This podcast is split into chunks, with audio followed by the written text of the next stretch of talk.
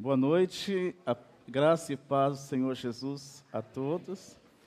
É um prazer estar aqui novamente com vocês e é uma de maneira um pouco diferente, né?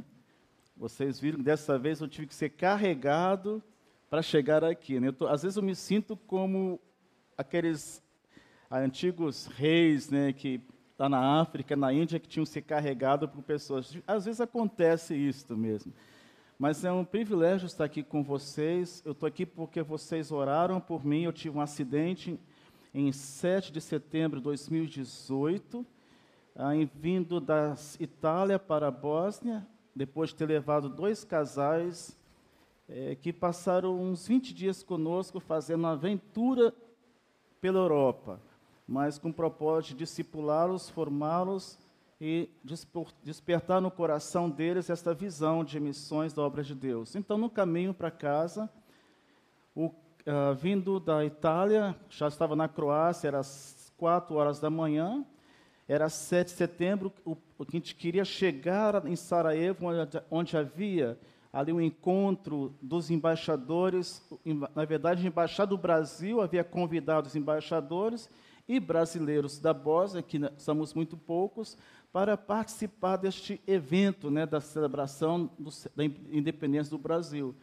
Então, nessa pressa de chegar lá, na, lá na, naquele encontro, eu não parei, e o Amel, que estava comigo, Amel Casma, aquele rapaz que já esteve aqui uma vez, não sei se vocês se lembram, ele estava comigo, estava dormindo, eu acordei, Amel, vem dirigir um pouco para que eu possa descansar só uns 10 minutos. Então você Aí, pessoal, eu tô, estou tô, eu tô ainda cansado. Mas é só 10 minutos. Aqueles 10 minutos foram fatais. Então, ele, de bom, não sei se foi de bom grado, mas para me agradar, ele foi e pegou o volante. Eu sentei no banco de trás, não coloquei o cinto de segurança. Às vezes nós pensamos que não é importante colocar o cinto de segurança atrás. Meus amados, isto vai salvar a sua vida. E a todo mundo, por favor, cinto de segurança. E com isso, eu estava, como eu estava muito cansado, eu deitei, apaguei, e ele então pegou o volante e não deu nem 10 minutos, ele dormiu no volante e o carro bateu. E na primeira batida eu acordei. Eu dizia, Senhor Jesus. Na segunda batida, na segunda, ele começou a virar quatro vezes, então, à medida que ele foi virando, eu fui orando. E vocês podem dizer, mas como é que você sabe? Eu sei desde o primeiro momento que eu me acordei que eu tinha realmente desse privilégio de orar a Deus. Então, na segunda partida, Senhor Jesus, salva-nos. Na terceira, salva Mel. E na quarta, Senhor, tem misericórdia. E aí o carro me jogou para fora e eu, eu me eu saltei, saí pela janela, bati com a cabeça e caí no meio do mato, já com o corpo quebrado pelo meio, e já não sentindo mais as pernas. Eram quatro e meia da manhã, e ali fiquei olhando para o céu estrelado, agradecendo, agradecendo, orando a Deus por misericórdia, né? agradecendo ainda não, mas depois. Então, orando a Deus para que Deus tivesse misericórdia do Amel e trouxesse socorro que pudesse salvá-lo. Eu não sabia o que estava acontecendo com ele, se estava vivo ou morto. A minha preocupação era pela vida dele. E quando então, uns dez minutos depois, também dez minutos, chegou a, a, veio um socorro, vieram as pessoas, os carros começaram a parar. Então ele veio, eles vieram e estavam procurando. Aí então eu tive ainda o, a, a força de direcionar as pessoas até mim. Então, quando eles chegaram até mim, então ali eu apaguei. Então, só acordei no hospital depois de dois dias.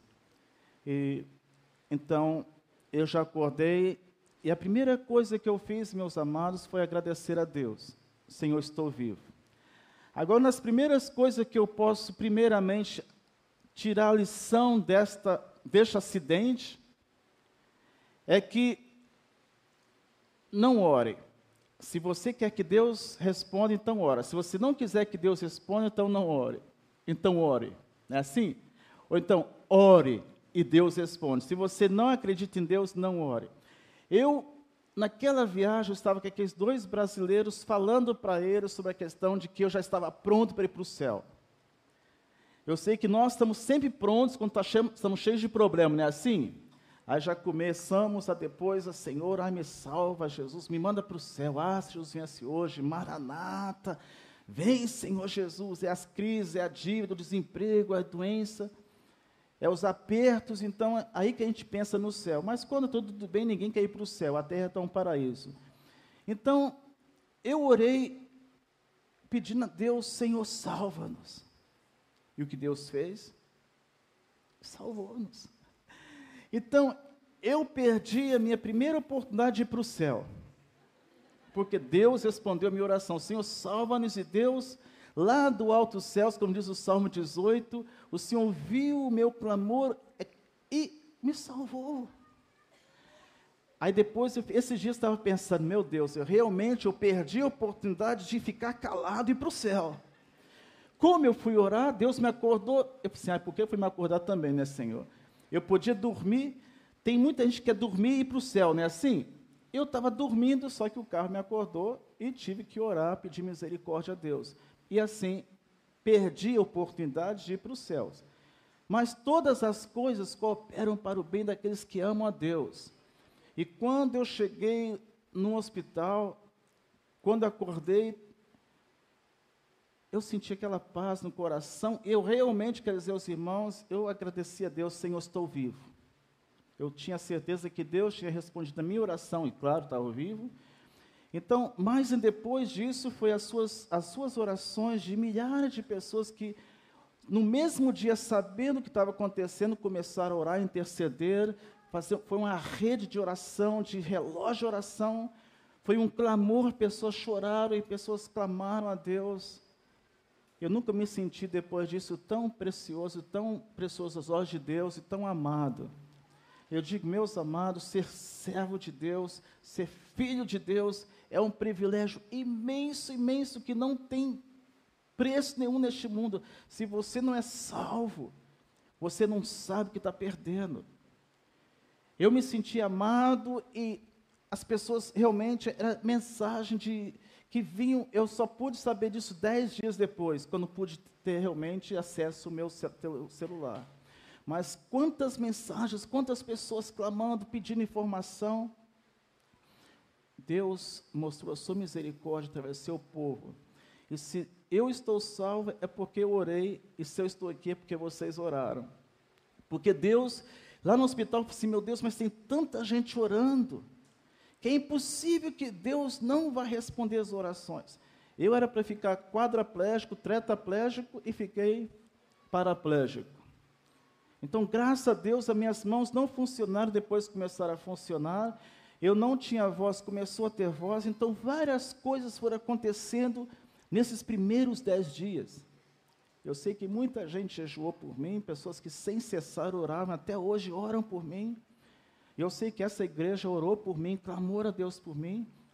E é por isso que eu estou aqui também hoje para agradecer a Deus e a vocês que oraram para testificar, meus amados, eu estou vivo e ativo no planeta Terra. Não abandonei, não aposentei, estou aqui pronto e já estou de novo no serviço de Deus. Há dois meses e meio depois do acidente, eu já estava na minha cidade, em Zênissa, ajudando o ministério, confortando os irmãos, trazendo o conforto de que eu estava ali e ia ficar com eles. Uma das primeiras coisas que aconteceu foi que as pessoas pensaram que eu ia embora da Bósnia. Que eu ia agora ia para o Brasil, ia ficar, eu não ia mais voltar para eles. Não, eu não vou, eu vou ficar na Bósnia. Foi aqui que Deus me chamou. Aqui é minha terra, minha família. E vocês perguntam, o que aconteceu com a Mel? O Amel, ele está preso. Não por causa do acidente em si mesmo, mas depois, quando eu fui para o hospital na Croácia, ele foi para a Bósnia. E com isso, ele já estava com trauma né, do acidente, de ter sentido culpado, porque eu estava quase à morte no hospital, e ele estava lá na Bósnia e os, ele precisava de um, um, acompanhamento psicológico, alguém que entendesse também o sofrimento dele. Mas, pelo contrário, as pessoas começaram a acusá-lo: você é culpado, você quis matar o Walter, você é um monstro, você é isso. Então, ele se, foi para a rua, ficou na rua e começou a se drogar, usar bastante droga, medicamentos e ficou viciado, infelizmente, em drogas. E com isso, então, em maio do ano passado, tentamos ajudá-lo. No final, ele estava sempre caindo nas malhas dos, dos traficantes. Eu fui para o hospital na Bélgica e ele ficou, então, na Bósnia, depois foi para a Holanda.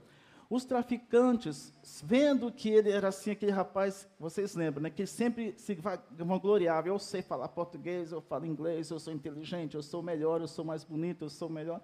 É um perigo pessoas que se vangloriam, porque o diabo pode usar isso como uma fraqueza sua. Né? Então, pessoas que muito se vangloriam, que muito se enchem, são pessoas que são frágeis. E isso que eles perceberam, então fizeram desafiar. Então você, assim, então vai na Holanda, pegue lá, traz um carro para a gente. A gente vai te dar um carro, mas você traz aquele carro para a Bósnia com um pouco de droga e o carro é seu.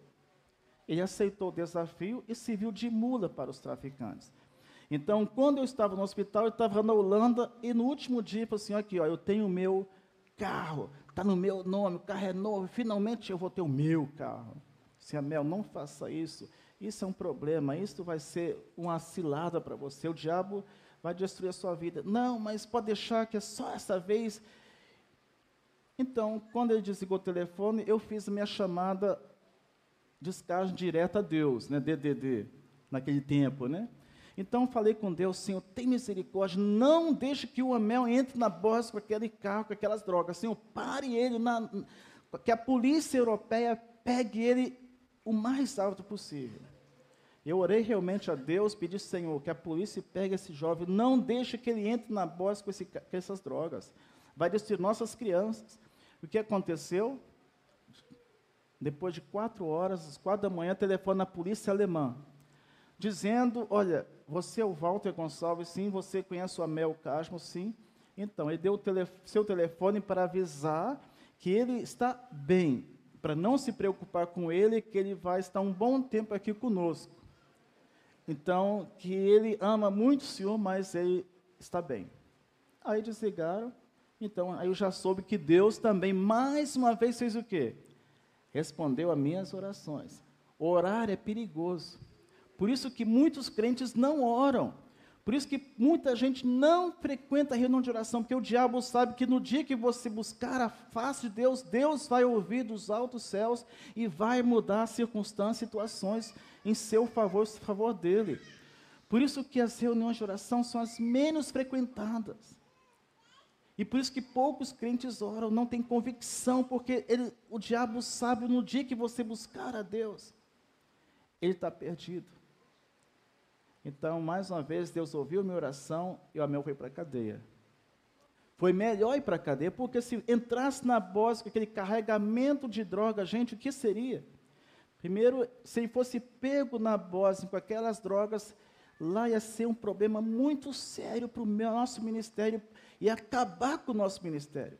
Que quantas vezes nós já fomos acusados de tráfico de crianças, tráfico de drogas, tráfico de armas, lavagem de dinheiro nos jornais, na televisão, e só faltava agora esta. Né? Do Walter ser acusado de um dos seus rapazes ser um, usar, traficar drogas.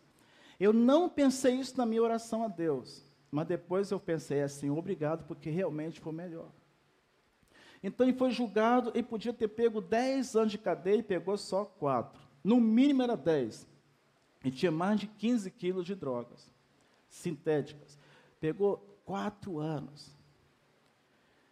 Então, depois, na Alemanha, depois de um terço da pena, você sai, vai para casa. Então, ele vai ficar só dois anos.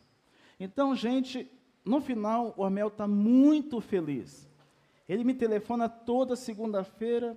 Ele está muito feliz porque ele disse que eu sou o pai dele, que agora ele vou poder visitar ele e que ele está na cadeia na Alemanha. É uma cadeia parte, é, é, terceirizada. Então lá tem no quarto tem PlayStation 4, tem TV a cabo, tem uma cozinha, tem um banheiro, tem uma salinha. Quer dizer, é um mini apartamento.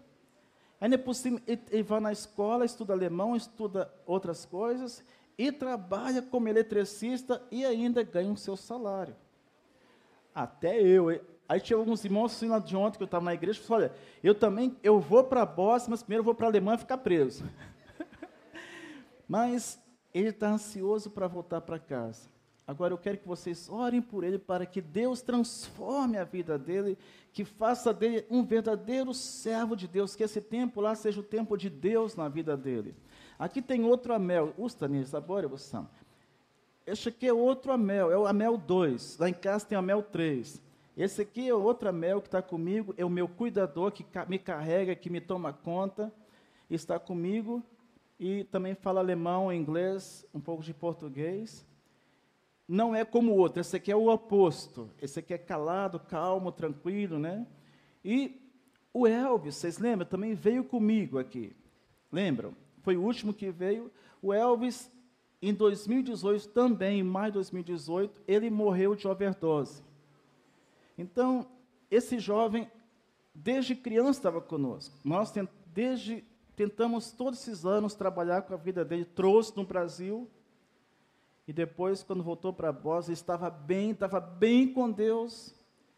Aí eu fui viajar mais uma vez, deixei ele em casa e uma moça rica, com muito dinheiro, a mãe era farmacêutica, o Elvis era viciado antes em medicamentos, né, em, em drogas sintéticas. A moça era uma divorciada, os dois, não divorciadas, era viúva, os dois maridos primeiros tinham se suicidado, então ele foi o terceiro que foi morto nas mãos dessa mulher. Ele ficou só dois meses com ela e no último dia de ser morto, de morrer, ele veio pela manhã conversar comigo, queria falar e falava que estava feliz, estava estudando, que estava bem, mas já via que ele estava já nas drogas de novo e então, gente, o diabo sabe como apegar a pessoa. Ele não vai usar coisa feia, coisa que ninguém gosta. Ele vai usar aquilo que é atrativo para você. Ele sabe o que você gosta. Ele sabe o desejo do íntimo do seu coração. Ele já prescrutou a sua vida. Ele já, viu, ele já viu como você vai na internet, como você folha as revistas, como você pensa. O diabo já tem tudo, seu, as suas informações. Então, ele vai sempre fazer, fornecer aquilo que você gosta para desviar de Deus. Já no princípio, no Éden, diz que o diabo, que a mulher viu que era agradável aos olhos. Então, já aquele primeiro fruto, ela sentiu-se que era bom, agradável. Isso que o diabo fez, foi fez com Elvis. Não adiantou dizer que aquela mulher não era mulher para ele, que era mais idosa, mas o diabo enganou e o Elvis, naquela noite, é, tinha ido para a escola e começou a estudar tomou bastante medicamento, ele estava andando de moto sem capacete, a polícia pegou ele, deu umas batidas também nele, e naquela noite, então, ele entrou em coma e no dia seguinte faleceu. Então, com 21 anos, ele foi para o céu. Eu creio que ele era salvo, porque ele tinha feito a decisão, mas o diabo enganou ele e assim foi. Então, cuidado você, jovem, cuidado você, adulto, que não depende da sua idade o diabo sempre sabe o que pode fazer para tirar você da presença de Deus. Então eu fui para o hospital, fiquei lá. A primeira coisa que me veio à mente foi aquele versículo do Salmo 23. Vocês conhecem? Qual? Não, é o versículo 4. Ainda que eu ande pelo vale da sombra da morte, não temerei mal algum, porque tu estás comigo. Foi o único versículo que eu lembrei durante aquele, desde que me acordei e naquelas semanas. Aquele texto ficou como uma, um, um bálsamo. Por que não foi o versículo primeiro? Porque o Senhor já era meu pastor. Há 39 anos, os 40 anos, o Senhor tem sido meu pastor. Nada me faltou nesses 40 anos. Vivendo pela fé, 29 anos agora na, na Europa, eu fui com 130 reais por mês de oferta só com passagem de ida. E Deus proveu nesses 30, 29 anos. Então o Senhor já era o meu pastor. Mas naquele momento eu entrei num túnel, no vale da sombra da morte. Então o Senhor quis me consolar com aquele versículo. Ainda que eu ande pelo vale da sombra da morte, não temerei mal algum, porque tu estás comigo. E realmente a presença do Senhor foi muito importante na minha vida. Eu passei aqueles dois meses, naquele, não, 40 dias no hospital, sendo confortado primeiro com a presença de Deus. Eu sabia que Deus tinha um plano para mim. Não foi primeira, é, Romanos 8, 30, 28, 30, 28, 30, que diz que sabendo nós que todas as coisas cooperam para o bem daqueles que amam a Deus. Este versículo já tinha usado em outro acidente há 20 anos atrás no Montenegro, quando eu quase fiquei oito anos de cadeia, quando atropelei um homem, aquele homem morreu. Foi, foi Romanos 8. Ainda é, que, sabendo nós que todas as coisas, mas agora eu estava entrando no vale da sombra da morte, passando por momentos difíceis. No final de dois de 30 dias, eles tiveram que me fazer uma, uma raspagem nas costas. Eu quebrei quatro vértebras, então eles tiveram que colocar aqui uma placa atrás. E o meu estômago, estômago e intestino também explodiu.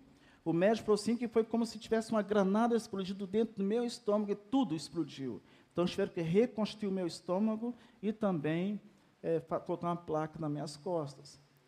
Mas naquele, quando eles começaram a me cortar ali, eles falaram assim, ó, não vamos dar anestesia. Eu falei assim, por favor, põe, dá uma anestesia, assim, a gente não pode, porque a sua pele está necrosada. Então, foi 20 centímetros que eles cortaram com, com o scalper, e foi seis enfermeiras, enfermeiras. Então, estava, eu estava com muita sorte, mas aí não vale mais a pena se era homem ou mulher, o negócio era, tinha que sofrer mesmo, né? Mas eu senti mais perto, a gente canta, mais perto quer estar, ó Senhor, né? E, gente, mais do que nunca, aquele versículo, o Senhor Jesus lembrando o sofrimento Jesus na, na cruz do Calvário, quando estava ali naquela cruz, morrendo pelos meus pecados, sendo, sofrendo, nunca aquilo foi tão real e tão confortante.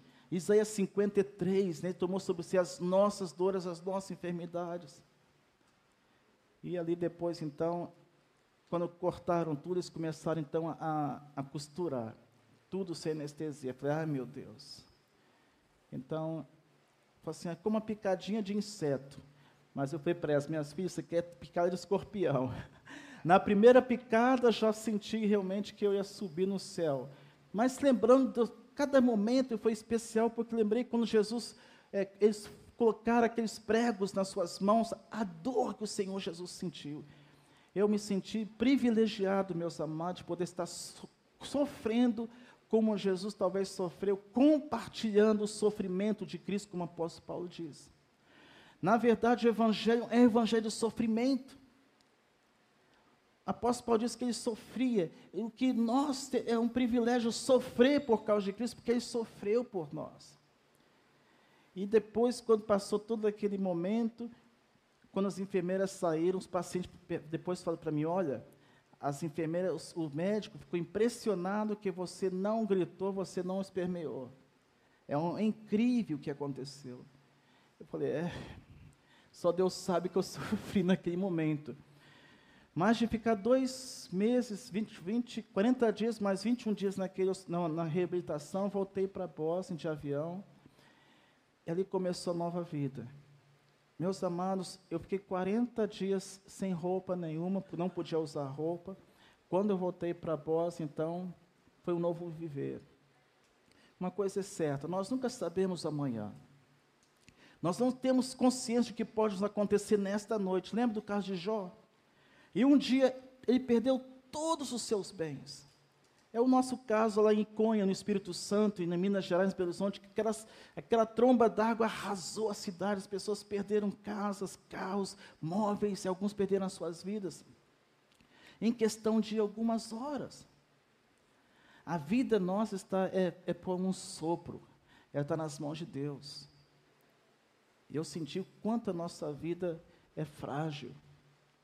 Com aquele acidente, eu quebrei meu corpo, meu corpo foi todo quebrado. Se eu estou hoje aqui pela graça de Deus, pelas orações dos irmãos, e porque Deus tem um plano pela minha vida ainda. Ele não quis que eu fosse, mas que eu continuasse para servi-lo. Uma das coisas que depois aprendi que eu não estava pronto para morrer. Ainda que eu falasse que eu ia para o céu, eu queria para o céu, eu não estava pronto. Por isso que Deus ouviu a minha oração, me acordou, ore, porque eu quero ainda fazer algo através da sua vida. Eu não sei o que Deus tem para mim. Eu não vim para o Brasil, vim para só fazer um tratamento, visitar as igrejas, agradecer aqueles que oraram por mim, dizer que eu estou vivo, mas eu quero voltar.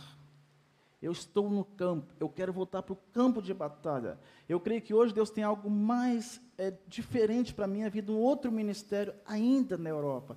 Naquele continente onde tem poucos crentes, onde tem menos de. Tem países com menos de 1% de evangélicos. O desafio ainda está nos Balcãs, está na Europa.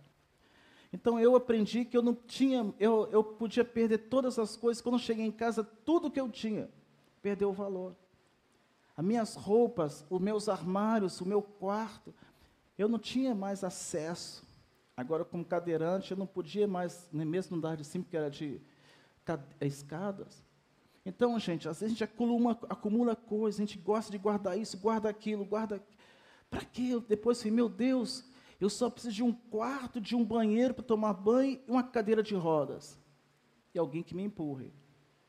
Então era tudo que eu precisava. Na verdade, o que você precisa? Hoje eu percebo que quantos crentes ficam acumulando, acumulando, acumulando, acumulando. E depois morre, gente, fica tudo.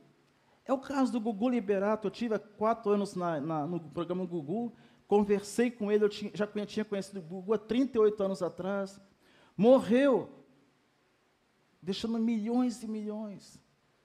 Uma queda, simples queda, acabou com a vida do Gugu. Enquanto Michael Schumacher está lá na, na Suíça, acho que mais de cinco anos, vegetando como um parasita. A mulher gastando toda a fortuna para mantê-lo vivo, na esperança que vai viver. Ele não pode usufruir dos milhões que ele acumulou. A vida é como um sopro. E o ano passado, quando estava na Bélgica, eu fui duas vezes, mesmo na cadeira de roda, eu fui duas vezes na Bélgica ajudar um casal de missionários que estavam mudando.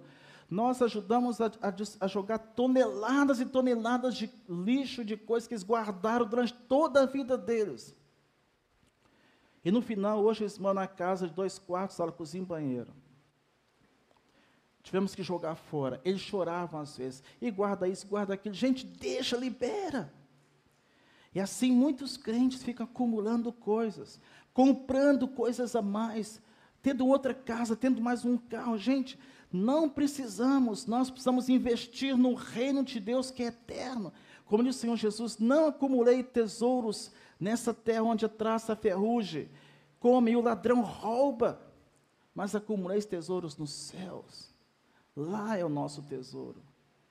É lá que é o nosso tesouro. Então, se eu morresse naquele dia, eu estava no céu. Mas talvez tivesse deixado muitos problemas. E talvez almas que deviam ser alcançadas. Mas eu aprendi que as coisas que nós guardamos não talvez não nos sirvam mais. Por que guardar tanta roupa? Por que eu guardava tanta coisa que eu sempre achava que poderia ainda um dia, um dia usar aquilo? Eu não posso usar nada mais. O que, que eu fiz? Então, desde que eu voltei para casa, estamos dispensando, liberando, esvaziando tudo e dando tudo aquilo que não é mais necessário. Porque no dia que eu vou novamente para o céu, pelo menos vou com a alma limpa, que eu distribuí tudo que eu tinha que não era necessário. Então, o que você tem guardado na sua vida? Quais são as coisas que você tem guardado que não são necessários mais? O que você acha que está fazendo com aquelas coisas, nos seus armários, a outra casa? Gente, temos que investir no reino de Deus. O reino eterno. A vida é eterna. Isso é, é só um sopro, é só um momento.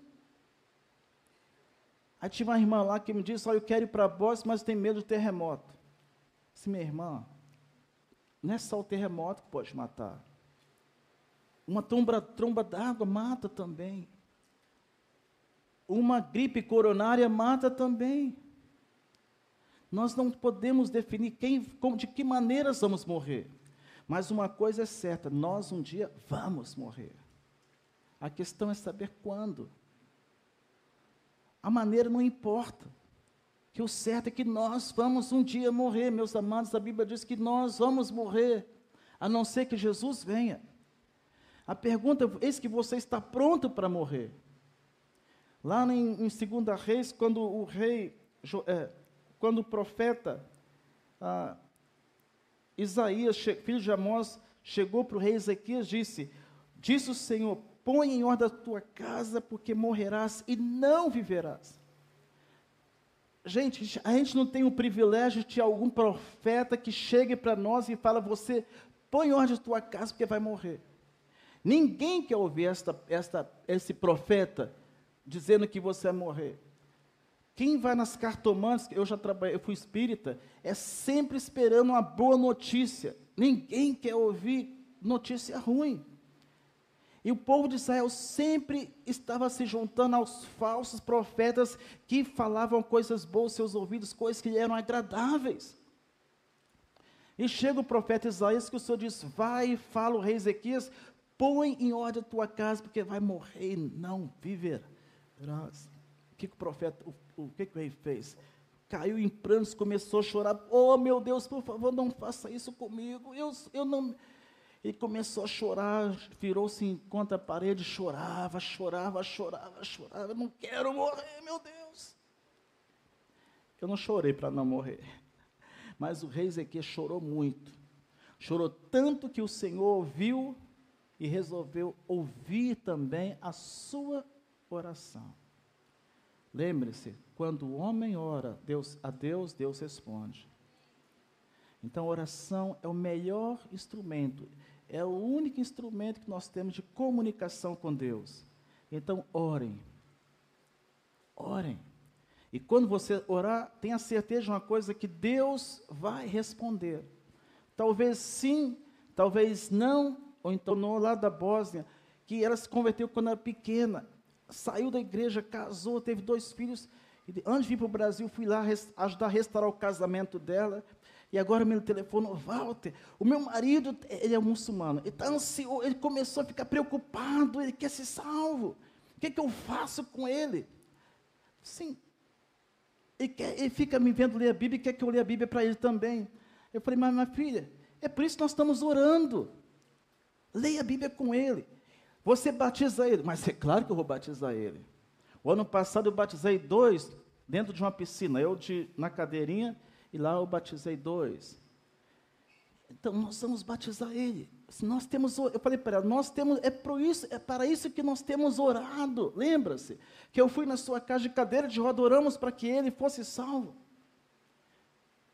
E agora porque está preocupada? Então ela falou assim, então agora mesmo eu vou começar o meu estudo da Bíblia com meu marido. É isso mesmo. Então Deus ouve as orações. E Deus ouviu a oração do, do, do rei Ezequias, e Deus respondeu a sua oração e disse: Isa, Isa, Isaías, Isaías estava saindo, volte.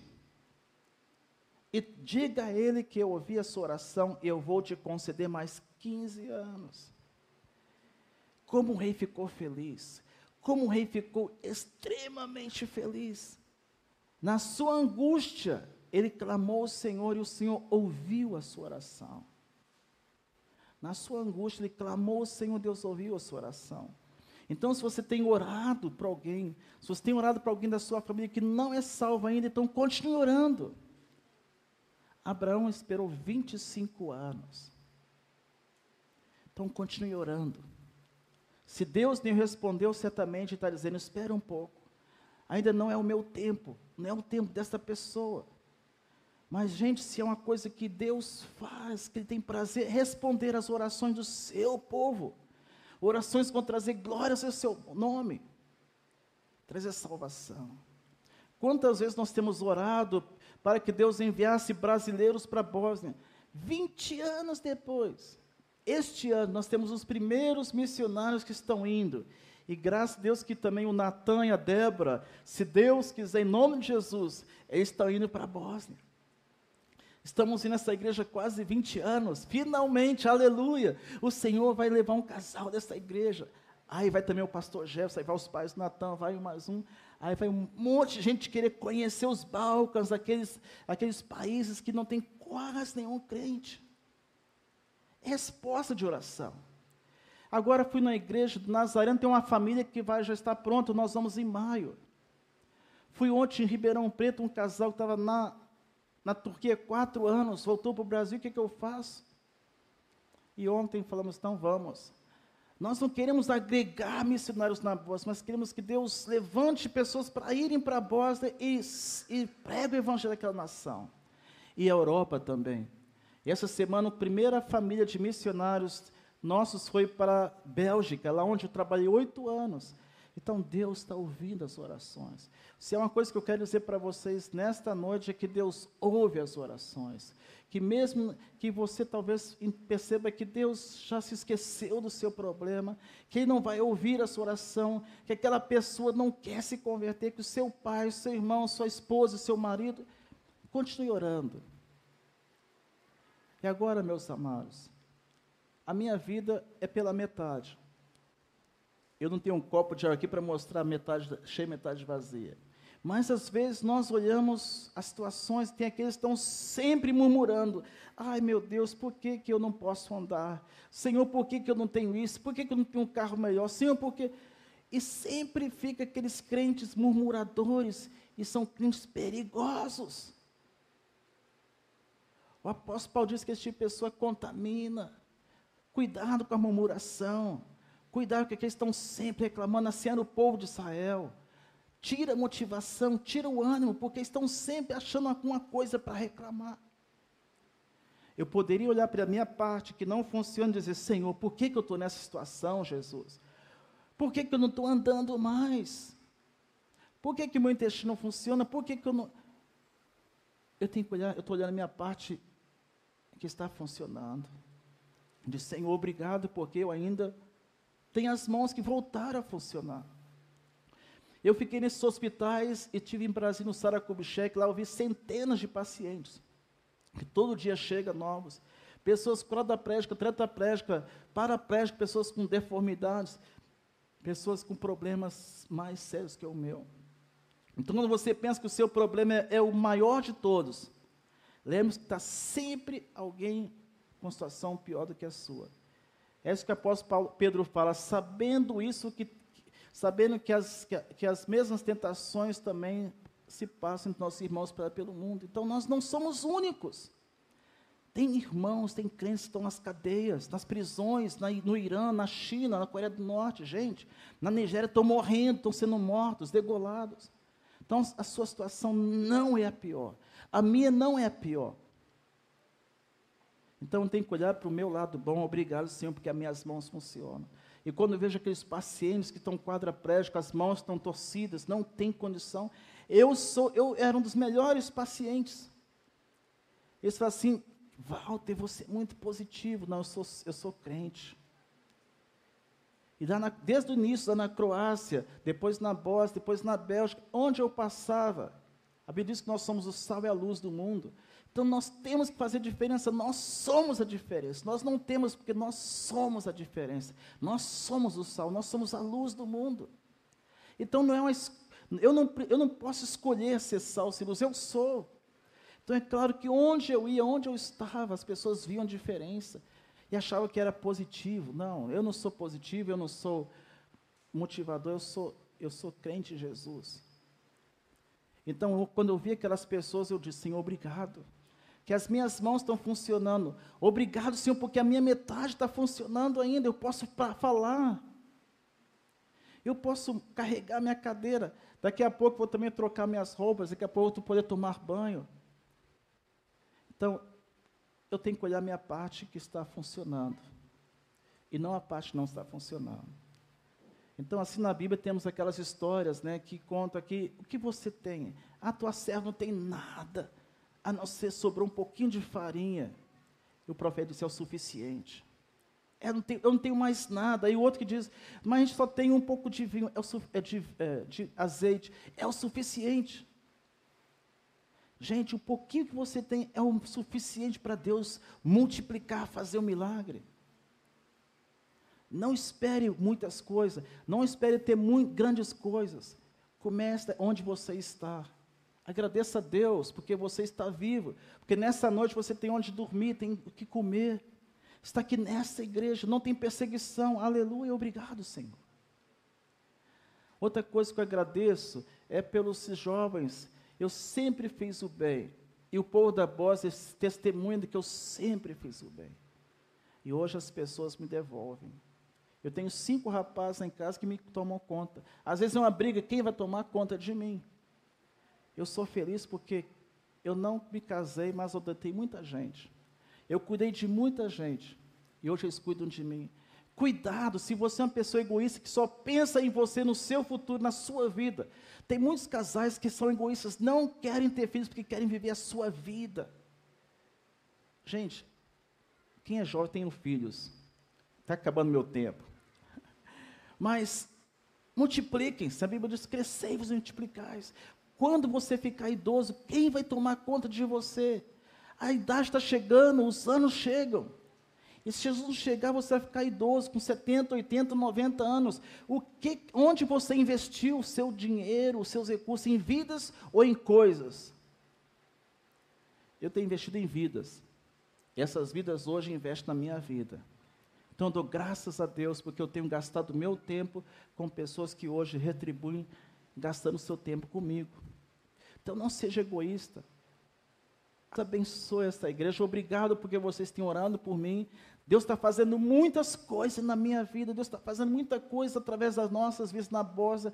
Eu estou esperando, estou assim, ansioso para ver o que Deus tem preparado para a minha vida, mesmo nessa cadeira de roda.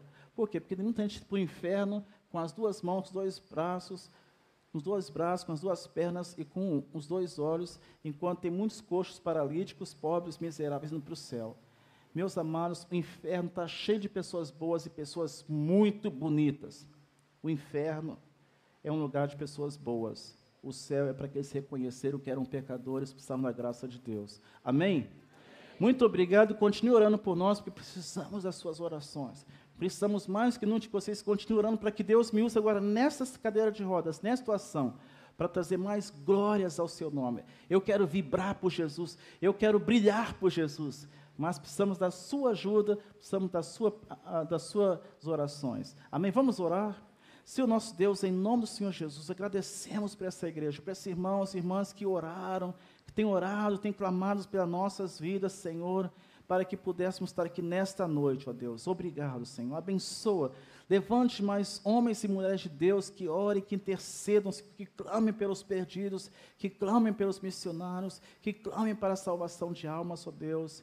Ó Senhor, tu conheces o coração de cada pessoa aqui, tu sabe aqueles que estão acumulando, Senhor, sem necessidade, meu Deus. Desperte nas suas almas o desejo da eternidade, que o seu tesouro é lá nos céus. Ó oh, Deus, que o Senhor é um Deus que provê em todos os momentos, em todas as circunstâncias. E obrigado porque Tu és Deus que ouve as orações do Seu povo, Senhor.